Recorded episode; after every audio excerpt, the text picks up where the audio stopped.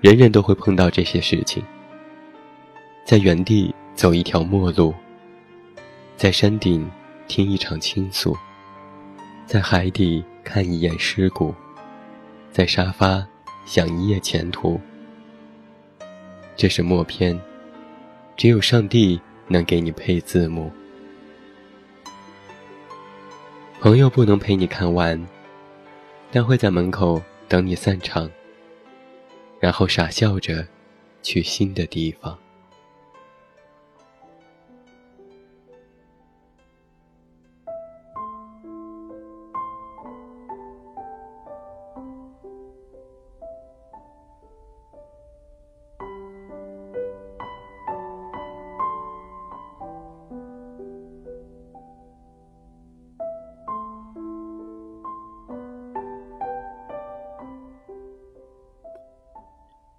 我有个朋友是富二代，非常有钱，属于那种倒拎起来抖两下，哗啦啦满地金银财宝的人。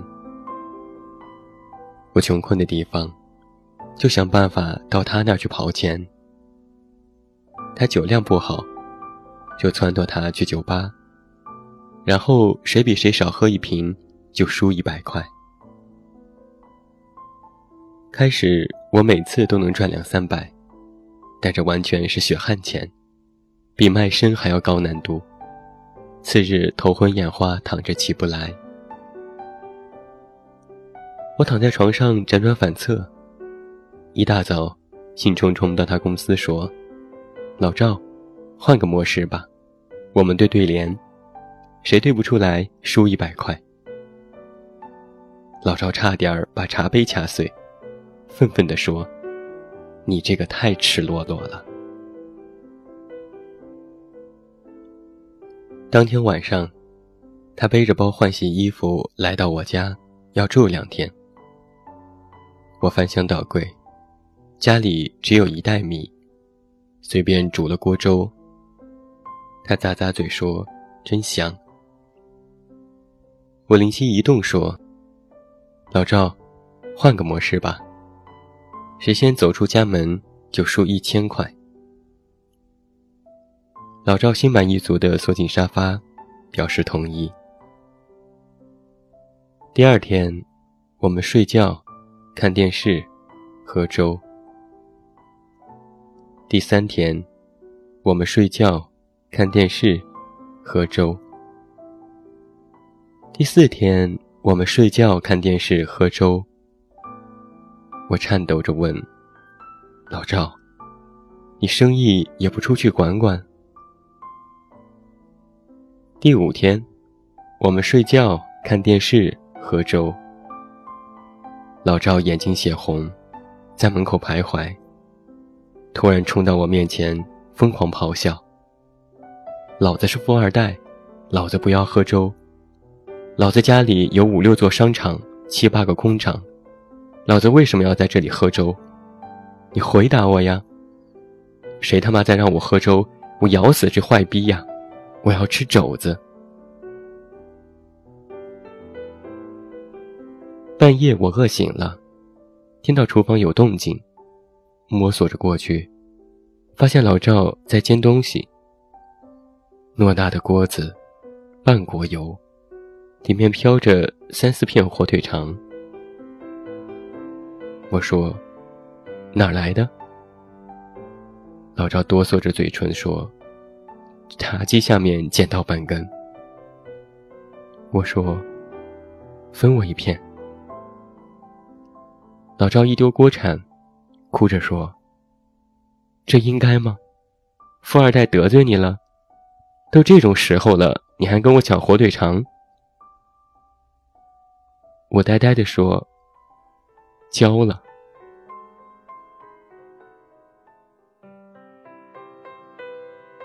第六天，我们睡觉，睡觉，睡觉。老赵挣扎着爬起来，去书房上网玩。我听见他 QQ 滴滴的声音，赶紧关上卧室门，偷偷打开笔记本，申请了个新号码。搜罗美女照片，疯狂的发给他。帅哥交个朋友。老赵打字：“你是？”我回复：“寂寞单身少妇，想拥有初恋。都少妇了，怎么初恋？少妇怎么就不能初恋呢？”过了几分钟，老赵说：“百度百科说了，少妇就是已婚的年轻女子。”我说。你管那么多干嘛？我看中的又不是你的钱。老赵说：“你怎么知道我有钱？”我说：“废话真他妈多，喝酒去，叉叉酒吧。”然后我发了张裸照。听到书房椅子咕咚一声，老赵仰天倒下，他疯狗一样冲出来。红着脸团团转圈，我合上笔记本说：“一千块打个折，八百。”老赵丢给我八百，嗷嗷叫着夺门而出。过一会儿，我走进酒吧，他果然笔直的坐在那儿。我一屁股坐下来，他说：“你干嘛？”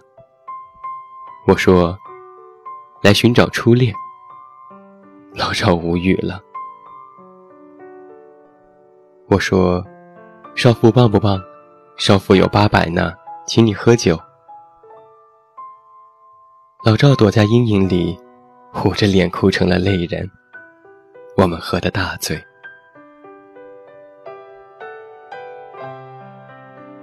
那段时间，老赵失恋，七年的女朋友。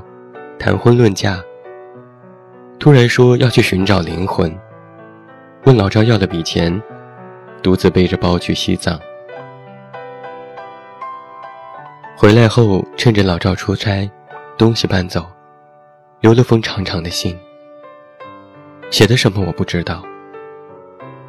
那天是我跟老赵拼酒的第一天，赢了三百块。后来。我在微博看到他女朋友和男人的合影，笑靥如花。那天，是我跟老赵拼酒的第四天，人人都会碰到这些事情。